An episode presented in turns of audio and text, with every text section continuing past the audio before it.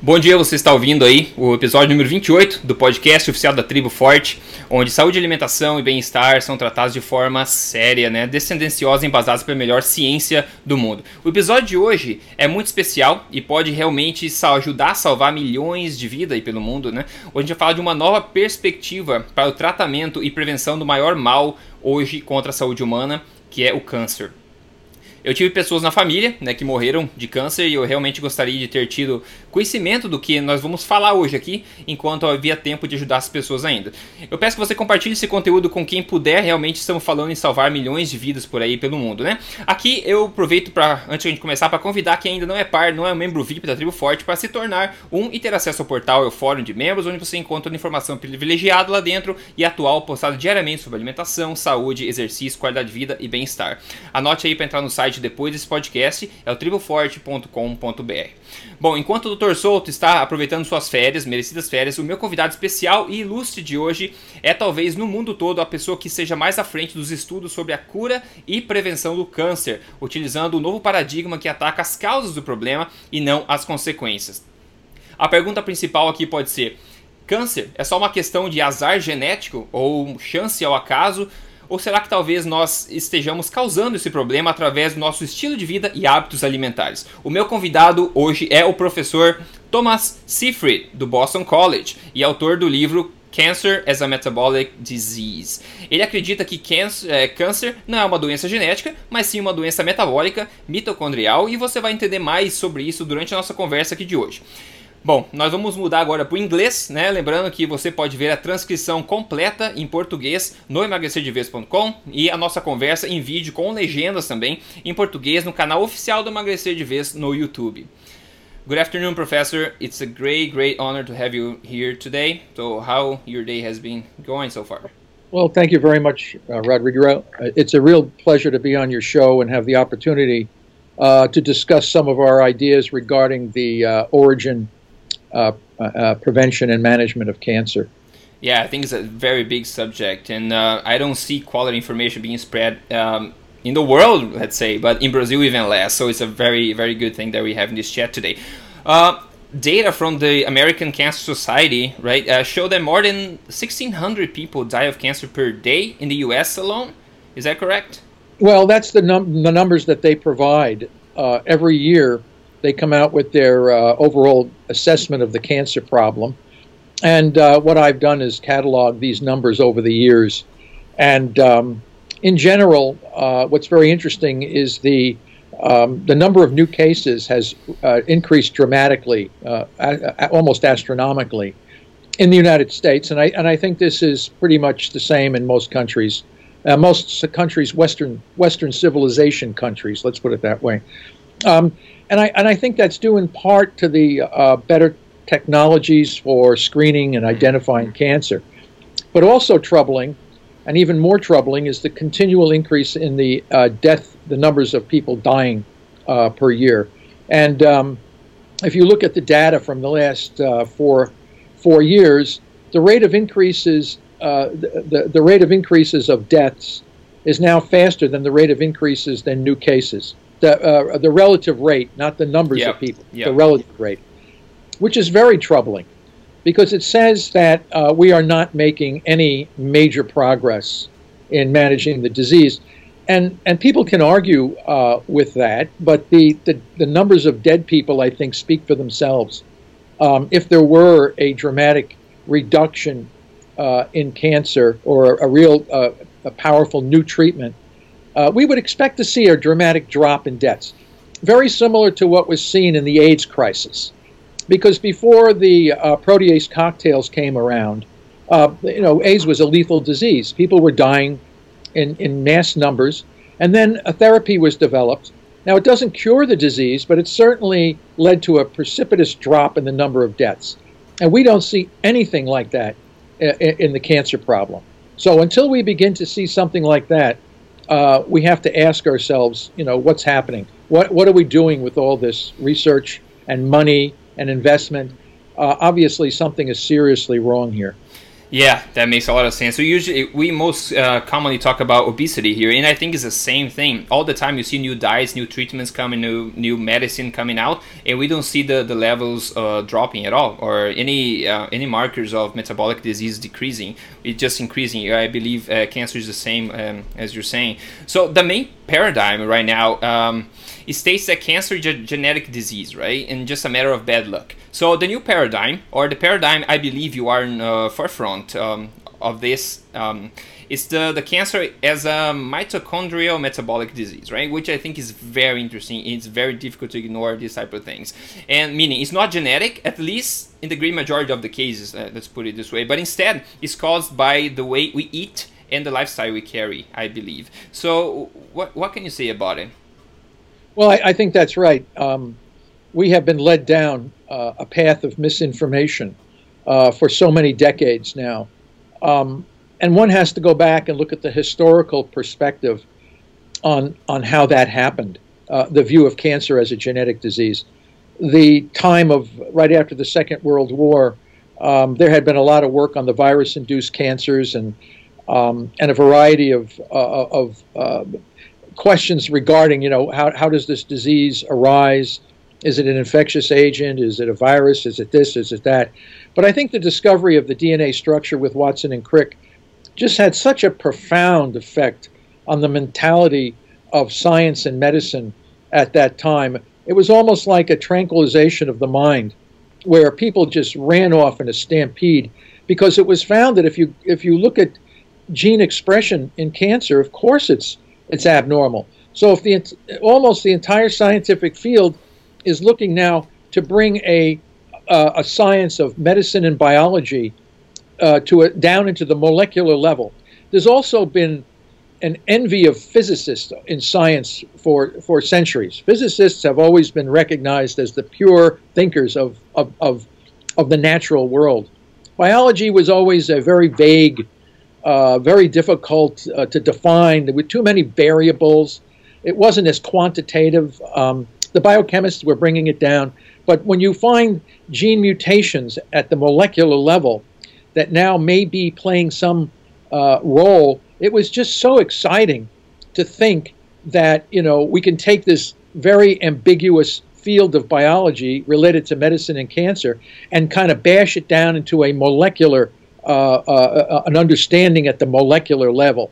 You know, um, a reductionist, as they say, reducing it down, and now we become more molecular, more precise, more more physics-like, mm. and and in a sense, nothing could be further from the truth.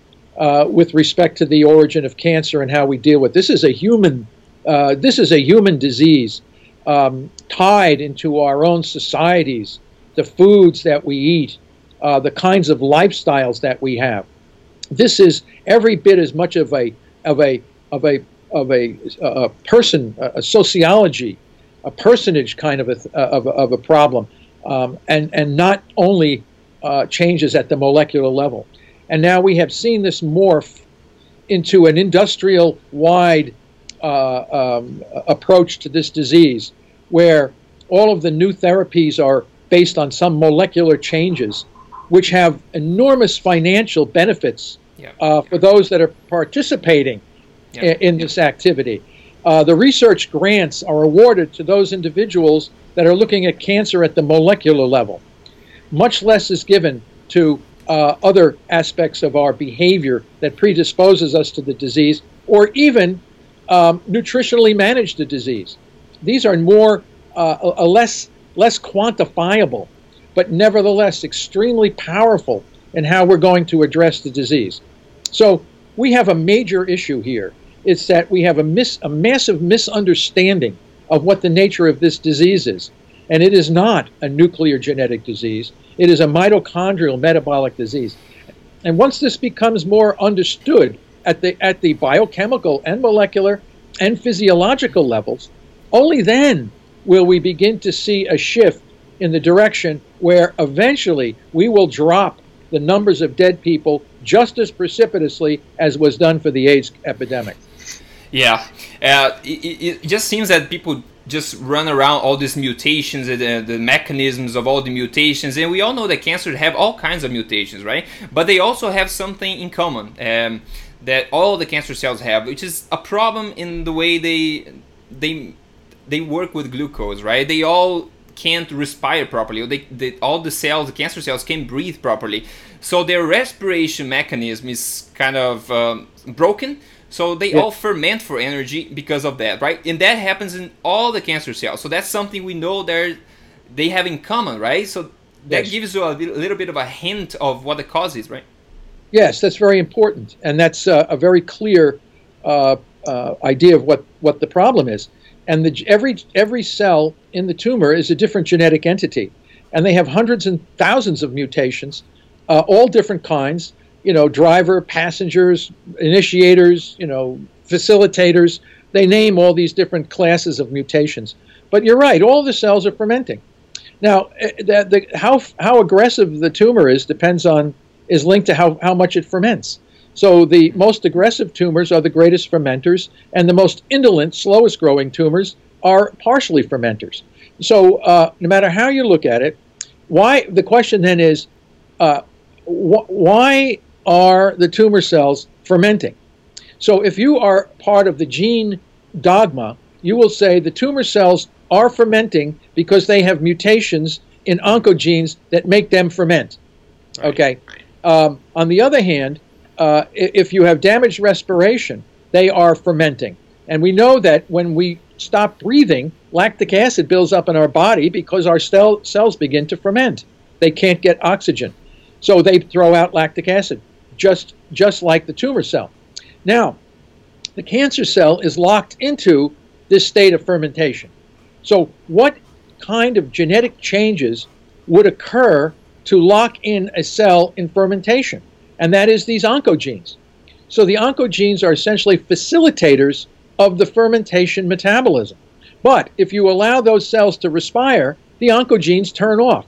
So, clearly, the oncogenes are an effect they're not the cause of the disease.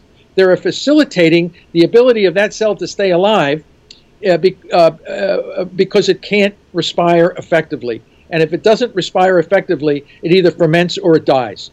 So these oncogenes are facilitating this locked in uh, metabolism. They're not the cause because if you give them new respiration, the oncogenes turn off and they become, become normal again. So clearly they're responsive. They're not the cause, they're the effect. Yet this simple concept is almost impossible for the scientific field to understand. And they will find every kind of an exception based on a flawed experimental system to hold on to the idea that this is a genetic disease. So until that becomes changed, and where it's going to change is the lay people will make the change, not the top guys. They're locked into this. It, they, it, they're locked into the dogma and it's very hard to break the dogma. So when I look at cancer as a mitochondrial metabolic disease with metabolic solutions, who would like the solutions? The cancer sufferers. The, the patients would yep. like this. Yep. So the patients will put the pressure on the establishment to make the change because the establishment's uh, uh, solution to this problem is a failed one. It's based on a flawed scientific concept. It's it's yeah, it's scary how similar it is to nutrition in general. You you probably know that, of course. It's the dogma is just impossible to break, and I think it take a generation to start changing. When the the old guys start like fading out, the new generation will not be able to ignore. And like you said, I think people they're getting real results out of nutrition or getting real results out of. Uh, uh, focusing on the, the cause of cancer that they, they you're talking about, they're getting real results. So I think these people are going to create a demand for it, and uh, people will not be able to, to ignore all of this. But for people that are new to this concept of uh, cell fermentation, because I think this is key to everything. We talk about the field to cancer cells, right? So uh, can you just explain uh, to people that are new to it how a normal cell process energy and how a cancer cell process energy so people understand better the, the differences? Well, I think I think the best way to a, a, good way to address that question is to think about the origin of life uh, on the planet. Um, there was a time on this planet when there was no life. There was nothing. Um, gradually, uh, their organisms, biological organisms, appeared some two to three billion years ago. And the first kinds of organisms that appeared on our planet, there was no oxygen in the environment. The, the oxygen had yet to come into the environment. Yet we had living organisms on the planet before oxygen came into the atmosphere. Now, how did these cells live? How did they live without oxygen? They fermented. They used a very primitive form of energy metabolism. They were not using oxygen as a final acceptor of electrons because there was no oxygen. So they were using other organic molecules like amino acids and things like this and certain kinds of primitive proteins. And every every organism at that time was fermenting. They had no fermentation is the is the is the use of and development of energy in the absence of oxygen. So all of this all of the organisms and they proliferated uncontrollably as long as there were fermentable fuels in the environment and when the fermentable fuels became limited, those organisms would die. During the uh, uh, when oxygen grad- gradually came into the environment, some uh, one and a half, two billion years ago, there were some organisms that developed that could capture and use oxygen in a primitive way to get energy. And then there was this hybridization between this oxygen cap- capturing organism and these fermentable organisms, so that there was a symbiosis, a, a working relationship between the organism that could capture oxygen and this powerful fermentation machinery in the organisms that fermented. But it gradually became clear and, and development uh, uh, and evolution, it showed that with oxygen, you could uh, uh, uh, generate a lot more energy much, much more efficiently without using so much resources. And gradually, we developed then from single cells into multicellular metazoans. And because now we had energy efficiency, these cells could do more and more sophisticated functions, branching off to do to do a variety of different things rather than embody a single cell we then had organs and tissues, and all of these different cells could then work in a very much more energy efficient way to accomplish a much more sophisticated developmental biology.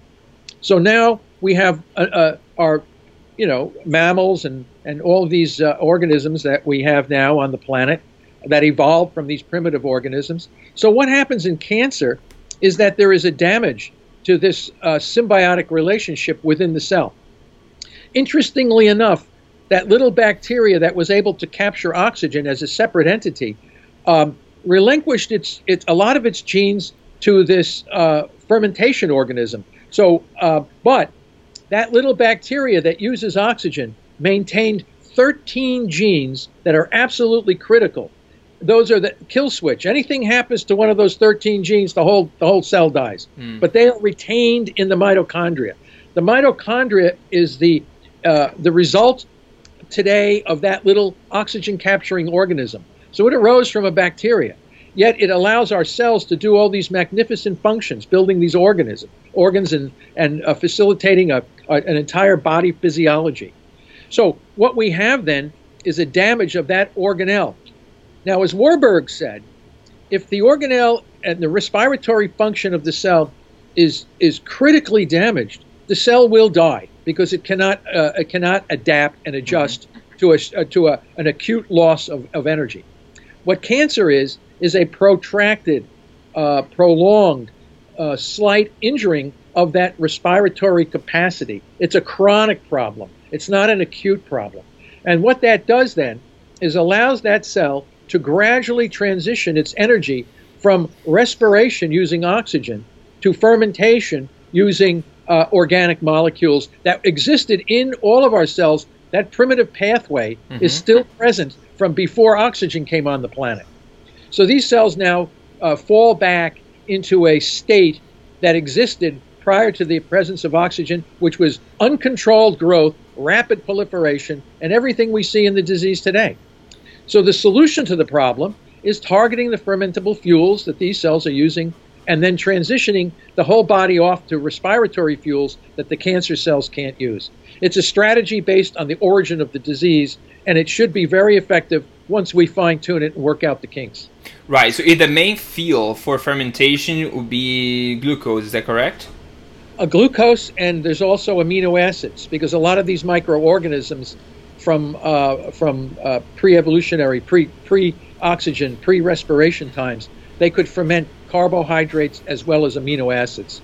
So we always have to recognize that there will be some amino acids that could be fermented as well. But the two, the two fuels, the most abundant fermentable fuels, are glucose and glutamine.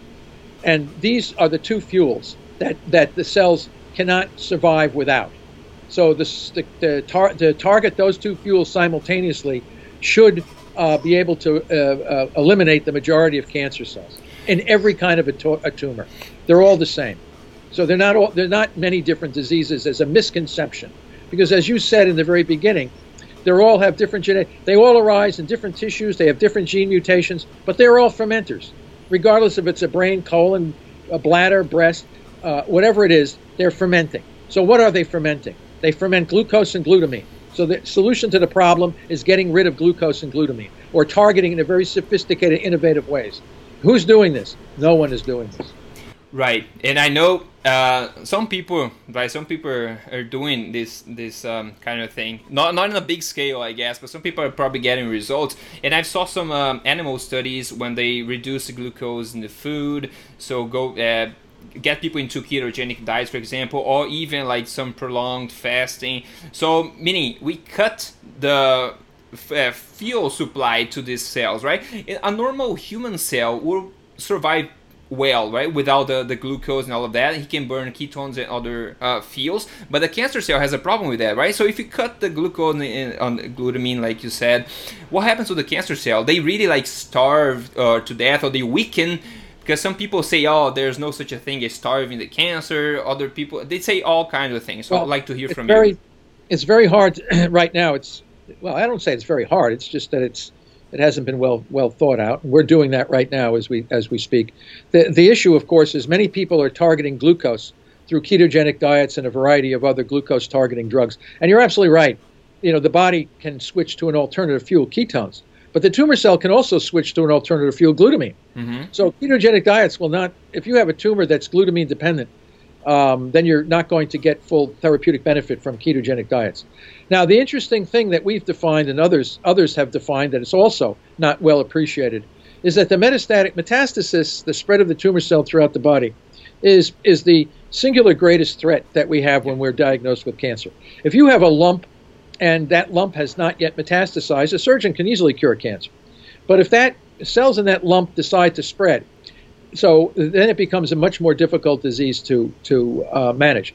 And the question is, what are those kinds of cells that leave this primary tumor and spread throughout the body? And we and others have shown that these are part of the immune system. Right. These are macrophages. What do macrophages eat? They eat glutamine. Okay, so they they use glucose or glutamine and they can live in hypoxic environments. So we don't. This whole concept of anti-angiogenic therapies is only superficial because the cells can already live in hypoxic environments. So anti-angiogenic therapies like Avastin and a variety of other of these anti, they're not going to work. They're only going to have a superficial effect on the disease. Once you understand the biology of the disease, you can almost predict and look at things that work. I don't have to waste a lot of time looking at different cancer therapies to know whether they're going to work or not. They, these some of these they're spending millions and millions of dollars looking at these drugs and this thing. I already know whether they're going to work or not because if they're directed to the metabolism of the cell based on what I just said, then we'll know right off the bat whether they're going to work or not. So there are a lot there are a number of drugs that are are available that could do that could target both of these molecules, but they're off patent, you know, people aren't using them, they're just not exciting. But, you know, to the cancer patient who has lung cancer or ovarian cancer, they don't care whether the research is exciting or not. They mm-hmm. want to know what do you have for me? And they're also not willing to wait around for the people that hold the gene theory to die off because they, they, they have something that's an immediate crisis to their body. They want something that's going to keep them alive. And they don't want to wait 50 years for the guys that are locked into these gene theories to die off because they're going to be dead before them. So, so uh, uh, you know, you have to look at the, the, the, the, the, the seriousness of, of what we're dealing with here. We're dealing with the lives of millions of people, right? And we don't need to wait for such a long period of time when we already have the answers at hand. And, and just have to focus on this. Uh, in, in, in top research labs uh, doing this. You know, they're all looking for the patentable drug, the drug that can do this. But we already have a plethora of drugs and procedures already available. It's just that you're not going to make a lot of money on those. But I don't think the cancer patient cares about that. You have to always go back to the patient. What does the patient want? Then the argument, of course, comes well, there's no clinical trials to support these kinds of metabolic therapies. Well, who's going to pay for the clinical trials? Who's going to right. do these clinical trials? You know, does a big drug company want to step forward and use a therapy where there's no patentable uh, drug that could be developed from this? You know, think about, and then we have to do double blind crossover experiments and all these kinds of things that you would do if you were pr- proposing to use some sort of toxic drug. This is nonsense. You know, we have historic controls. We have to rethink the entire way we're treating cancer patients. In other words, our strategy, which is called press pulse metabolic therapy, where we where we put patients under these different metabolic states and pulse them with low dose drugs that work together with with nutrition and diet, all working together in a synergistic interaction. Patients should emerge from this therapy healthier than when they started, and they shouldn't be destined to have all these metabolic mal- or these these medical maladies and abnormalities as the result of being treated for their mm-hmm. cancer. This is nonsense. This is nuts. So this is sta- this is a further statement to the absolute failure of our, our approach to this disease. And something has to be done, and it has to be done soon. Because why should we wait around for all this when we have the strategy at hand? It's it's it's difficult to believe that actually this happens. If any any disease in the world like for example you mentioned like ebola. If ebola was killing 1600 people per day you'll be like a world chaos right? Everyone will be talking about it. And that's what happened with cancer. But you know there's nothing you can do about it. It's just bad luck. But what kind of results do you do you see in people that just take matters by their own hands and they try to implement all these strategies by themselves even without the drugs maybe but just implementing like a, a protocol protocol of intermittent fasting or longer fasts and ketogenic diets together, what do you see like remission or Im- improvements, maybe cure? What kind of results well, do, we, do don't ever see? like we don't ever like to use the term cure. We we, right, we can't right. know that. I, as I said, right. how do you know you were cured? Because this, the field uses the five year mark. But you know, there's a lot of people that live five years and then they die at six or seven or eight years. You know, from from either the cancer that they had or some other cancer that developed as the result of the treatments they received. This is nonsense the, the idea how do you know you're, you're cured? Well, if you live to be a very old person and you die from something other than cancer, then obviously you, you, you can feel, or someone around you could say, well, he was right. definitely cured from his cancer. Um, the idea is how do we manage the disease, keeping the patient healthy, a good quality of life, progression free survival for long periods of time without any adverse effects from the treatments? Okay, so this is, this is the strategy uh, that, that we have. And um, and this is the goal that I think we would we would like to use. So when you ask, you know, um, most of the studies, most of the cases are what we call anecdotal. All right, so anecdotal cases are well, I don't know, it hasn't been done by clinical trial, but that guy looks like he's awfully healthy. Um, yeah. And a lot, unfortunately, the medical establishment, uh, rather than helping patients adapt to metabolic therapy, um, uh, usually discourage people from doing this. Um, mm-hmm. they, the, the, oftentimes they will not uh, be supportive of a novel metabolic therapy until the patient has gone through this toxic standard of care of mutilating surgery, you know, radiation and, and poisonous chemicals. Then once the patient fails all this, then maybe they'll consider this possibility. Now, it's not entirely the fault of the field because they're simply not trained in medical schools to know how to mm-hmm. use food as medicine. They're not mm-hmm. trained to study uh, whole physiology metabolism in targeting cancer. Cancer is viewed as a focal disease in some organ or tissue. It's not viewed often as an t- entire systemic disease. Once you realize that it's a systemic disease, happen to uh, happening to involve a brain, a, t- a, a colon, a breast, a lung, then you must treat the entire physiology of the patient, and at the same time degrade the tumor slowly using natural therapies that enhance the health and vitality of the patient rather than reducing the health and vitality of the patient. This is a strategy. This is the press pulse strategy that we are presently working on. Uh, Dominic D'Agostino and myself are working on this new strategy. It's it's it's and it's it's a framework by which we'll be able to manage cancer effectively uh, in a in a slow, manageable uh, process that will lead to a greater state of health and either either the elimination of the tumor or bringing it down into a state where it's no longer a threat to the person's life. Oh, that's great. That's great, great news. Very good to hear that. Uh, please correct me if I'm wrong, but a few few hundred years ago, uh, we didn't see cancer as um, as a very common disease, right? I think it was kind of a rare thing. Maybe only the real genetic cancer happened back then, which was a rare thing. That's what I, I see in studies. It was a rare condition. But nowadays it's a very common condition. Right? Everyone knows someone that has cancer pretty much. So it, it's it's pretty crazy. So that brings us. Um, it's difficult to ignore that our habits, our food habits, or maybe lifestyle changes, uh, are causing the problem, right? So what do you think it's causing the mitochondria problems in the cancer cell? Do you think is more the food, more the lifestyle, more the toxins, or excess carbs, refined foods, vegetable oils? Do you have any idea about that? Yes, every one of those things that you just listed. It's not one thing; it's the whole the whole bag of them. So you know, we have moved now to international agriculture. So our, our we, we grow foods in all different parts of the planet um, that are shipped all over the world uh, the types of, of uh, treatments, the, the, the soil, the, the, the, quality of the soil, the types of, uh, of treatments that are being used to keep the bugs away. Um, the food industry itself has become international.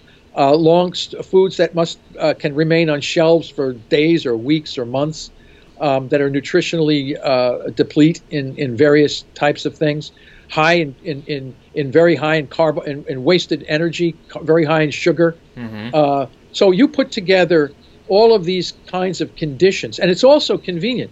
It the, these is this has all been designed for the consumer, and who is the consumer? We are the consumer. You know, food science and technology have made these foods incredibly tasty, yeah. full of uh, sweetness and, and, and, and goodness and tasty. And um, but you know we have to put together where did all this food come from? How is it processed? You know what are the what, what is it doing to the, the vital vital minerals and nutrients in the food? You know together with um, a, a, a, less uh, less exercise in the workplace um, commuting in cars uh, toxins in the environment you, you put it all together. And what we have is a, a, a systemic inflammation in the body from a variety of assaults that will lead and predispose us to cancer. So, uh, uh, and as I said, um, the cancer cannot happen in a cell that has healthy respiration. Cancer only happens in cells where they have damaged respiration. So, how do you protect your cells from damaged respiration? Therapeutic fasting, but very hard to do. Most people on the planet don't want to do this. Who does? I don't want to do this, right? Yeah, yeah. It's just like oh, I got to stop eating for a week so I don't get cancer. Is there another way? Can you tell me another way that I can get around this? Yeah, you know, well, I, well, ketogenic diets can do it, but you know, a lot of people don't like ketogenic diets. There's no carbohydrate; it doesn't taste good. You know, it's it's. Uh, and then if they if you can find a ketogenic diet that does taste good, people say the more I'll eat more of it and see if I get healthier. No, no, no. You get insulin insensitivity and dyslipidemia. So you have to have people that understand, you know, you know what's going on here. I think it's a it's a balance of we cannot deprive ourselves of the technological advances in food and drink and and our and all of the things in our diet and lifestyle. But we have to know they also put us at risk for developing cancer. But if we can develop a hab- habit of moderation, which again, human beings are not moderate; they're no. extremists in every way. They don't. Right. They don't either do one thing or the other to the to the maximum. Yeah. You know, the guy who the perfect, the moderate guy. You know, he, he doesn't. He's he's in a, he's in a minority on the planet. I don't care what society you're in. You know, you're, you're, the moderate yeah, yeah. the moderate guy is like you know, but most of these guys are either they're all or none type of people. You know, so we always have to uh, uh adjust that because you know cancer was unknown in primitive societies. Um, Eskimos. Uh, people, uh, jungle tribes in Africa or even in the Amazon. I mean, these people don't get cancer. They never had cancer. They didn't have a word for cancer. So it only became uh, a, a, a, plague as our technology in food and science advanced. You know, and, and all of these things come together to uh, put us at risk. And another thing you mentioned about the real genetic cancers, they're really not. The, the, those are also secondary effects. It's this is a difficult concept for people to mm. understand because we know that BRCA1 mutation causes cancer in some people, just as the Li-Fraumeni P53 mutation causes cancer in some people. But those mutations encode proteins in or affect the function of the mitochondria. So is it so if we look at the whole spectrum of ca- cancer causing agents, some of it's radiation, some of it's chemical carcinogen, some of it's virus, mm-hmm. all of the origins that we have found, they all impact on that function of that organelle. So all of the origin, all of those causes are secondary. The primary cause is damage to the respiration of the cell, which can be caused by a chemical, a virus, or an inherited gene. So that doesn't make cancer a genetic disease. It's still a mitochondrial metabolic disease, just happened to have uh, an initiating factor coming from the genome. Whereas another person has the same kind of cancer who initiated from a chemical. But they both share mitochondrial defect. Now, how we know those rare mutations are not the origin, because we have never, rarely, found a cancer that's 100% penetrant. Because there are some people who have BRCA1 mutation, they never get breast cancer. Mm. You only get breast cancer if the mutation actually disrupts the function of the mitochondria. So again, the mitochondria becomes the prime organelle and the origin of the disease. Mitochondrial destabilization is the origin, origin of cancer. No question about this. This is the origin of the disease. If you want to prevent the disease, you prevent your mitochondria from becoming damaged. And how do you do that? You use you, you take diet and lifestyle conditions that keep your body in a healthy metabolic state. And it's very, very, very unlikely that you will ever get cancer if you can maintain that. Age, as you age, more and more factors in the environment cause damage to your mitochondria. You get more older people get cancer than younger people. So yeah, this true. becomes completely understandable when you view it as a mitochondrial metabolic disease. That gives you power to manage the disease. Yeah, so I think we can say that cancer is probably another branch in the tree of metabolic diseases caused by the very same things, right? Like obesity, diabetes, yes. or Alzheimer's, yes. cancer. All of them are caused by the very same thing. Yes. So, it, but nobody focus on, on, on the cause, right? Which is our lifestyle, the foods we're eating, and that's kind of a um, I don't know when you see the research and you analyze with a very open mind, it's very clear that something is very wrong, and this wrong habits happened very recently in human history, right? All of these diseases were pretty much extinct or non-existent back then. Yeah. So something happened the last, last few decades or so yeah, yeah. that oh, all the diseases are going up together. Yeah, no, you're absolutely right. And there was some, uh, at least some regulatory changes in the United States which allowed high fructose corn syrup uh, to be re- to replace glucose in the food in the food industry. You know, this became very profitable. Everything has to be, uh, you know, the profits uh, profits of the food industry, the chemical industries, all of these industries, their profits are what drives these these technologies and industries. Unfortunately, a side effect of all these profits are creating an environment that predisposes human beings and dogs. Don't forget the dog. Dogs, that's true. Cancer in dogs is out of control as well. What are they eating? You know, they're eating processed foods just as, yeah. we are. They don't run, they don't exercise. They sit in somebody's apartment all day long, eating, chowing down on some grain food, and they end up with cancer. You know, what's the big surprise here? I mean, it's, it's the same thing in dogs. And yet, in dogs, we have direct evidence that if you change their diet and lifestyle, you can actually cure their disease. I mean, um, Keto Pet Sanctuary is proving this. I've seen it myself. It's unbelievable how powerful food is in curing dog cancer.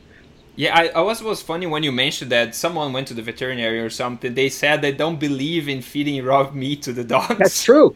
that was a that was a uh, a policy issue for the Veterinary Society of America, and I don't know if it was influenced by the dog food industry.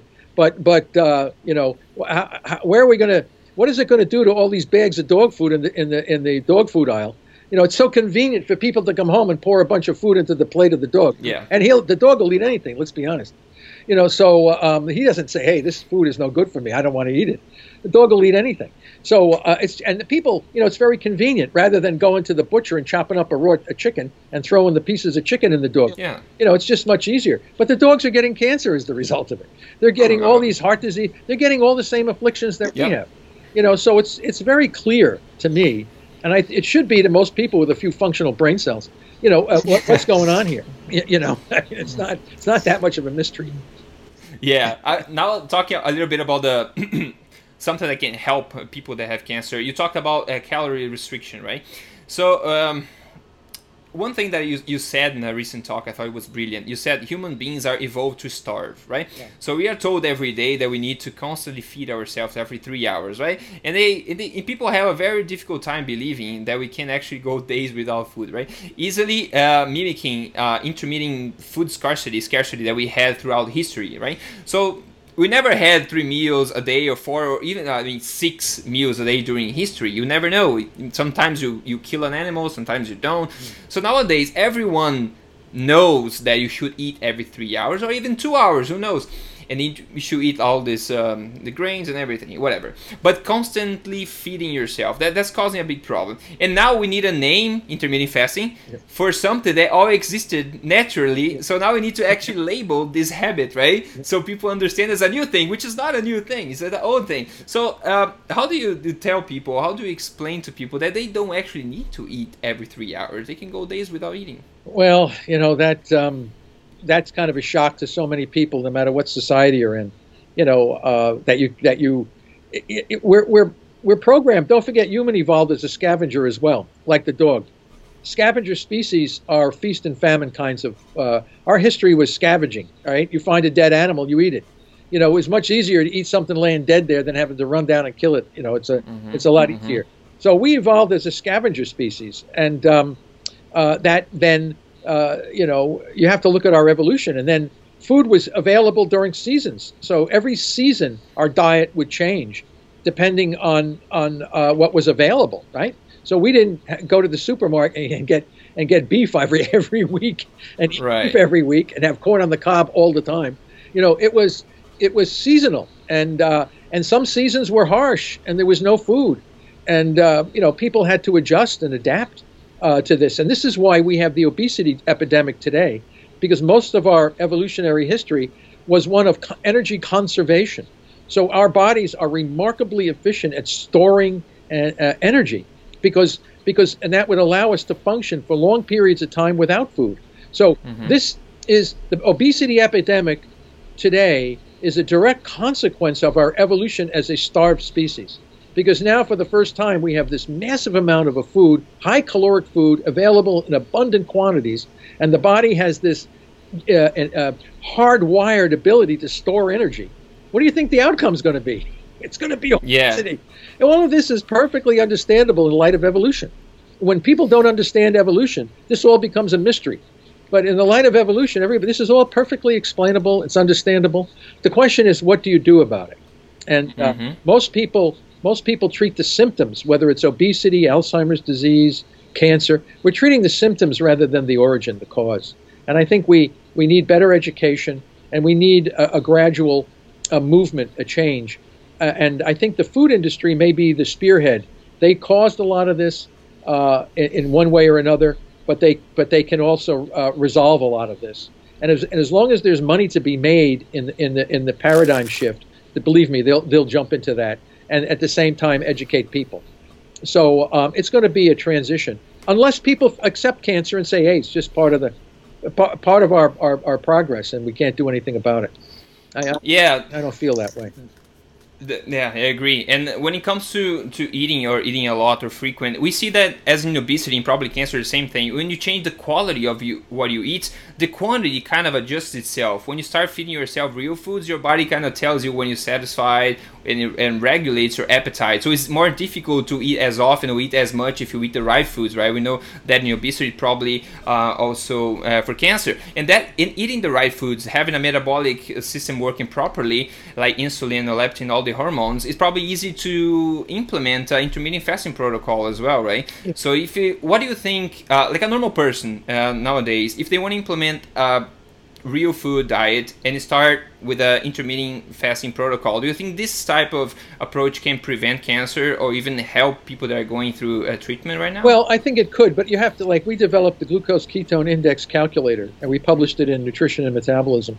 And I find the, on the internet it seems as though more people who are into into healthcare um, who don't have cancer uh, seem to be using the, the calculator more than the cancer patients are in the hospitals. They're, mm. they're, they're using it much less um, because they don't understand it. Because if you think cancer is a genetic disease, why are you measuring blood glucose and ketones?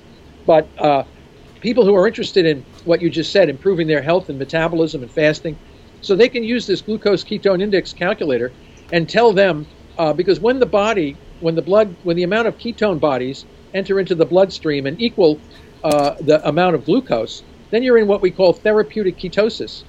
Right. And in this zone of therapeutic ketosis, the, the, your cells in your body are burning ketones, which don't produce reactive oxygen species and enhance the health and vitality of the mitochondria in the cells. So, so people, if they're going to change their diet and lifestyle, it would be good for them to use the calculator because that gives them at least some guideline. It gives them some biomarker to know whether or not they're actually enhancing the health and vitality of their mitochondria. And that's and that's one of the one of the, the, the aspects of the glucose ketone index calculator. So, I mean, people can use that and they can say, oh, you know, what's my ketones today? Well, if it's very, very low and your glucose is very high, you're not in a, you're not in a good zone. But if you okay, stop eating for three days, like we we've done it in the lab with my students. You, they get down into the young people can get down into these metabolic zones very quickly. Within three days, they have mm. very low glucose and very high ketones. But you don't have to stay in this in this state for very long. Just a few days in right. state has remarkable health benefits to the patient. And of course, younger people can get into the zones faster than older people. Like anything, eh, the older the older person has been more and more uh, habituated to high glucose foods, and to go off the high glucose foods and to go into a state of therapeutic ketosis is much more difficult because your body has been so you know it's like it, it's like an addiction to glucose, and, yeah. and getting off glucose has the same discomfort as getting off alcohol, cigarettes, yeah. you know, drugs so so it's it's it's hard. Some people get you know sick, they get lightheaded, they feel terrible. They don't want to do it anymore. What am I doing? They say, what am I doing? I'll go back to eating the big burger and the you know it's it's just like it's just it's hard. It's not easy. All these things are not easy. Yeah, there's an adaptation um, period, right? As an anal- analogy they used here before, if you go exercise in the gym, you never exercise in your life, and you go exercise today, and tomorrow you sore everywhere, you don't see any muscle growth. No. So immediately conclude that exercise doesn't work. Yeah, and it right? hurts. Exercise doesn't work, and it yeah. hurts. It just causes pain, right? So it's the same thing. So people need to go through an adaptation yes. period of time, right? Absolutely, absolutely. You mentioned you mentioned the, the calculator. Where people can find the calculator if they want to? Well, well, we, it it's it's an open access paper so open access means anyone who has a computer uh, can get into the into the into the journal. It's called uh, Nutrition and Metabolism. It's an open access journal in Biomed Central, and in there uh, on the back of the the paper we have a little figure that you push the button to, and the calculator immediately comes up. So it does everything. All you have to do is get a little meter to measure your blood. Your from a finger stick, you can get a drop of blood. Like people with diabetes, they have to measure their blood. But there's a meter that um, uh, you can get it on Amazon, I think, for thirty nine dollars or something. It's uh, glucose ketone index um, uh, meter. It measures uh, uh, mm-hmm. glucose and ketones, and you have to do it in blood, not the urine. People say, "Oh, I, will you know, I'll pee on this stick mm. and I can tell you." No, no, that doesn't work. It's not accurate. You need the blood sugar. You need the blood glucose and the blood ketone, and then you can keep accurate records. Every day you would record, and you can see your blood sugar going down and your ketones going up, and then you'll know immediately you'll have you'll have hard biological evidence that I'm in the therapeutic zone of ketosis. So at least the patient or the person will know that I am in this zone. And the longer I stay in this zone, the healthier my mitochondria will become, and the less likely I will be getting uh, cancer, diabetes, uh, or Alzheimer's disease, or cardiovascular disease. All of these chronic diseases are, are very much reduced when you're in the therapeutic zone. The question is, how long must I stay in the zone? You know, if you can stay in there for two or three days every six months, it's going to have remarkable health benefits for you. Remarkable. So before the calculator, we had no way of knowing this other than, you know, the fact that, you know, we think we're in the zone. But now we have a bio, bio, biochemical marker to tell us when we're in the zone and how long we've been in there. So it's a very simple tool. It's very doesn't cost much, you know, and it's uh, it's very it's very helpful. And I see all these go on the web and you'll see these guys doing water only fasting for five and ten days, and they're measuring their blood glucose ketones, and they're telling everybody how they feel and you know what it's like and all this kind of stuff. Yeah, so when you stop feeding yourself um, every so often and you start with the intermittent fasting protocol, or you stop eating for 16 hours or, or even a short period of time, what happens in the body? We talk a lot about autophagy, and uh, so the body probably recycles or gets rid of this um, imperfect mitochondria as well, and that helps helps kind of preventing the cancer as well? What do you think? Yeah, well, that that's an important point. But the question is, we don't know precisely how long uh, we have to maintain this uh, this state of inanition, no no food, before we start recycling bad mitochondria. So um, you know we can make the mitochondria that we have very healthy uh, after a you know a three to four day fast, but uh, water only, water mm. only fasting. Um, but uh, at what point do we start? Surve- the body starts using internal surveillance, autophagy, to now every cell in the body must work at maximal energy efficiency, otherwise it will be programmed to die, and the and the nutrients in that cell are used then to feed the other cells in the body. Mm. Cycle. Everything in the body will be efficiently used. This brings us back to this very, uh, very energy efficient state. How long do we need to maintain this? These are very important questions that have not yet been fully evaluated, but we have a pretty good idea. But seven days should start the process of autophagy. But you know, how many people can stop eating for seven? Yeah, yeah, yeah. You know, I mean, this is not easy. Now, will it happen if you go into therapeutic ketosis? Like if I take a, um, a, a ketogenic diet, small amount of ketogenic diet, which is a high-fat, low-carbohydrate mm-hmm. diet. Will that will that induce autophagy after seven days and take the sting out of this therapeutic fast? And I say sting because I, I think most people would be uncomfortable, very uncomfortable, by not eating for seven days. And some people would think you're crazy. I mean, let's be honest. People will look at somebody, I haven't eaten for seven days. They'll say, "What? You must be crazy." You know. So you're going to get a lot of pushback, blowback, and all this kind of stuff from other members of your of your community. But um, you know, you're doing it for a particular reason. Sometimes it's a challenge. Some people throw it up. You think I can live for seven days without eating? And the answer, of course, you can. But you know, just to do that, it's like, oh, I climbed this mountain. It was great to climb the mountain. You know, uh, but you know, stop eating for seven days and see which is easier, climbing a mountain or not eating for seven days. Yeah. yeah. Yeah, yeah, and, and, and the normal treatments that we, we have nowadays, they basically kill our cells along with the cancer, right? They help well, killing the cancer, but they kill all the other cells as well. So I don't know what's easier. Maybe just implementing intermittent fast or longer fast with a real food diet, yeah. or going through a bunch of chemicals that makes you feel like crap during months of your life, right? Yeah, well, that's that's a totally different form of, of and and and you when you do the metabolic therapy, you're you know the, the fasting or the restriction of food um, is just one part of the mm-hmm. of the overall strategy.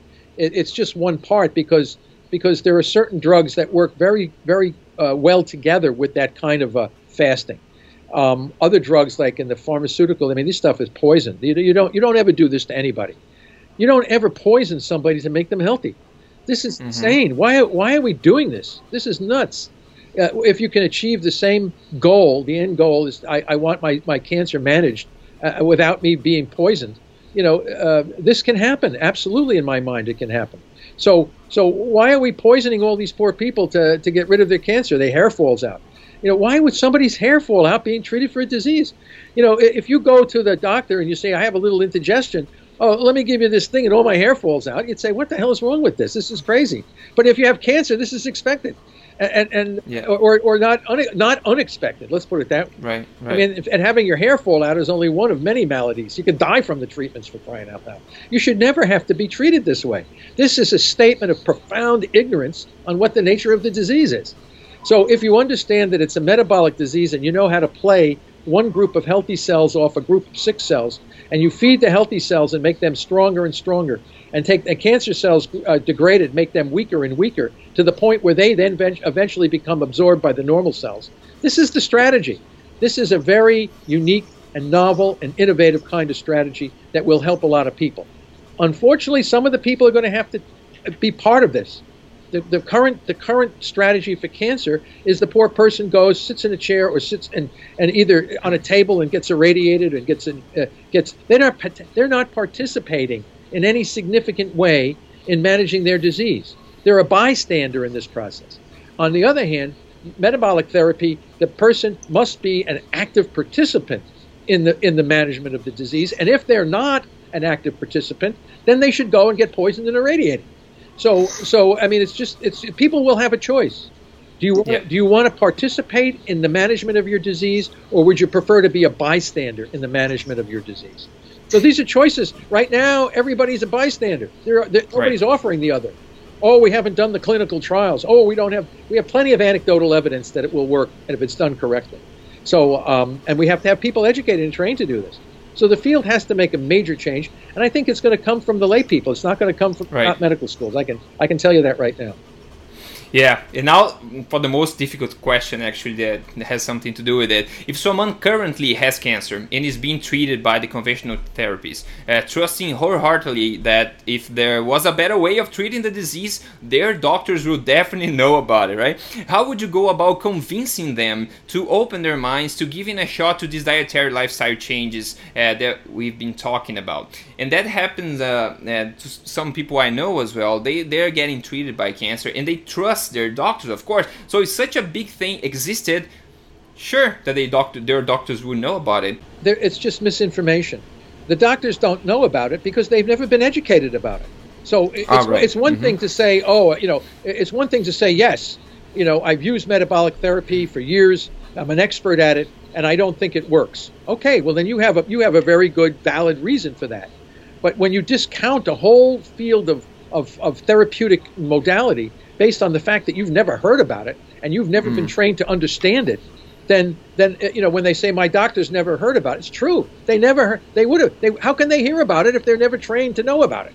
Unless they go out of their way. And this is what we're seeing: more and more physicians who actually are investigating these things on their own, not from their medical training, but from from investigating it on their own, talking to people, going to meetings, and seeing this. They're becoming somewhat mavericks in the field. On the other hand, it's very it's very difficult because the AMA, American Medical Association, I don't know how it is in other countries, mm-hmm. but they hold a, a lock hold on the kinds of procedures that are supposed to be given to various diseases. And if you don't follow the standard of care and what's been recognized as as important, you could lose your license. You know, right. so they have right. a locked hold on what to, is to be given. So, you know, what is their role in this whole thing? Why are they not participating in the education? You know, why are they bystanders in this whole thing? You know, you know, so again, it's a re-education of the entire system because because what I'm saying is supported by unbelievable amounts of very careful and clear data from the scientific community. This is not uh, you know some fictitious statement right. that I'm making. Why would I sit here? I mean, I've looked at the data. I've seen it work in, per- in people. I've seen it work on our preclinical models. Is it perfected yet? No. But can we perfect it and fine tune it? Absolutely. Will it get better? Absolutely. Will it be the solution to this problem? Yes. Okay, it's just a matter of time. It, it just has to be understood. So we're doing what we can do. And, and I think more and more people are coming to realize we're seeing more cancer patients. That's the other thing. At what point after diagnosis do you initiate metabolic therapy? So right. you go to the physician and he prescribes the standard of care, which is usually some sort of concoction of poisonous chemicals and radiation. Mm-hmm. And and if that doesn't work now, you're you're free to do whatever else you want. This is nonsense. Okay, you, you have to say how effective would metabolic therapy? It's the same thing with epilepsy. I've worked in the epilepsy field for years. We have very powerful drugs to manage epileptic seizures, but they have significant adverse effects. We know that if we have a child that has epileptic seizures and we put him on a metabolic therapy, we can manage that seizures off the bat in the majority of children. So why would those children now want to use these toxic drugs if we can manage the seizures with a metabolic therapy? We should do the same thing in the cancer. If we have someone who has cancer, that person should have uh, uh, the press pulse therapeutic design to see if they can manage their cancer through periodic fasting, drugs that work with fasting, ketogenic diets, ketone supplementation, hyperbaric oxygen, all strategically applied to this patient. If the tumors don't show any, any and I, we have never seen a tumor not respond to this. If the tumors don't respond as effectively as one would think, they're always free to go back and get poisoned and irradiated. So, I mean, they always have that option. But why would we yeah. only the, the current standard of care poisons and irradiates the cancer patients, making their body very weak and many many maladies are occurring because of that. Now we're going to go on a ver- on a very uh, vigorous metabolic therapy that requires your healthy cells to be very healthy. And now they're not so healthy because of the treatments that you've already had trying to kill mm-hmm. this tumor, making it worse and producing a, a toxic effect in your body. We want no inflammation. We want a person with reduced inflammation. Radiation and chemo create massive amounts of radiation. They free mm-hmm. up glucose and glutamine, the two fuels that are driving these tumors. It creates a completely different metabolic system. And consequently, a lot of people suffer and die as the result of this. This is needless suffering and dying. It's just that not enough people know about these alternative therapies, and they're not quackery. This is really hard science. This is what the fundamental issue of biochemistry and human health is actually about.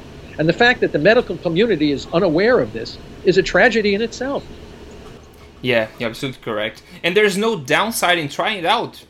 If, if you if you have cancer and you're starting the, the even the, the current therapies, there's no downside in starting eating right, right? There's no downside well, in start prioritizing real food, at least you know doing something. Yeah, but you need you also need some professional that's going to guide you and help you.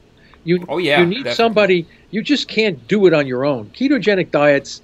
This is a, a medical process. It's a tool any more than you would go in and inject yourself with a toxic chemical to treat your cancer. You don't go home and inject yourself with uh, cisplatin. Right. I mean, you could die from this.